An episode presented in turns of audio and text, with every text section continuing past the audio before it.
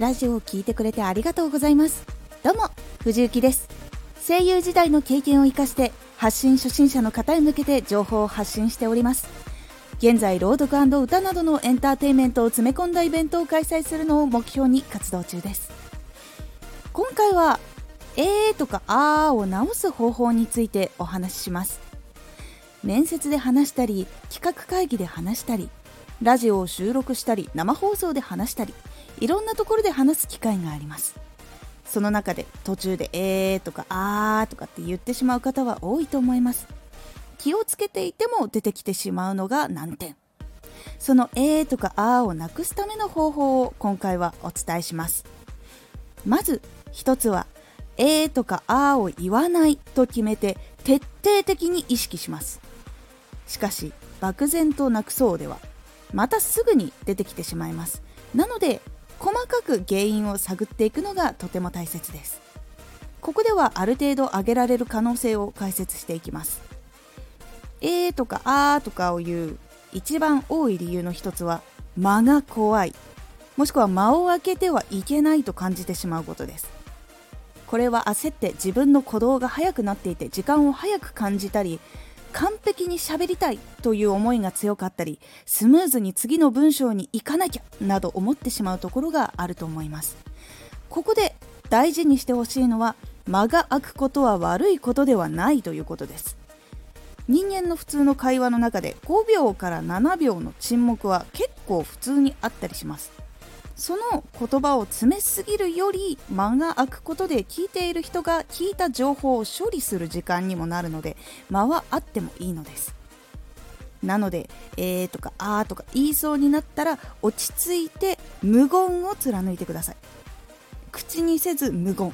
これを徹底的に決めて実行してください。他に理由として上がってくるのは焦る。喋る時に緊張してしまう。録音することに緊張してしまう。暗記した文章を忘れそうで怖い。心が安定しない。記憶から飛んじゃう。などなどいろいろあると思います。まず喋ることに緊張してしまったり録音することに緊張してしまう人はまず慣れましょう。これに関してはもう回数をどんどんこなして日常の中でいつもやってるっていう感じの慣れも必要です。もしくは何で緊張するのか探ってみましょう。完璧にやりたいという気持ちがある人はこれは捨ててください。完璧にしたいっていうのは一番緊張させてしまうのでダメです。聞きに来る人はプロのしゃべりだと認識していないし YouTube でも解説動画やラジオの時に完璧に喋れる人は多くはなくそのことに慣れているっていう感じなのです。なので情報がしっかりしていればまず大丈夫なので少しずつ成長していくところを見ていってもらうこともいいと思います。そして次暗記した文章を忘れてしまいそうな人。これは文章の字面文字を覚えるのではなくて伝えたいイメージと大切な気持ち。そしてメッセージを覚えるやり方に変えて無意識でできるまでやるようにしましょう。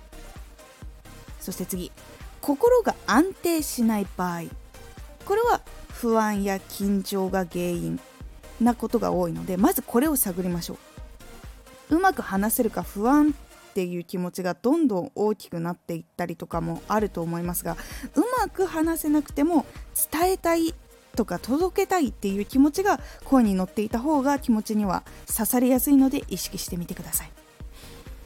ある程度解説してきましたが他に何か聞きたいことがあったらぜひコメントもしくはレターで書いてくれると嬉しいです。今回のおすすめラジオ。もし言ってしまった時あとかえーをね言ってしまった時の強い味方。編集についてのラジオです。聞きやすいラジオの編集の3つのポイントをおすすめします。この3つのポイントを押さえることでラジオのレベルが上がるのでぜひ気になった方は概要欄の URL から聞いてみてください。このラジオでは声優時代の経験を生かして初心者でも発信者になれるラジオを放送中。最新情報を逃さず受け取りたい方はフォローがおすすめです。アーティスト YouTuber 配信活動などで感じたことも発信していきますのでぜひ活動の参考にしてみてください。ではまた。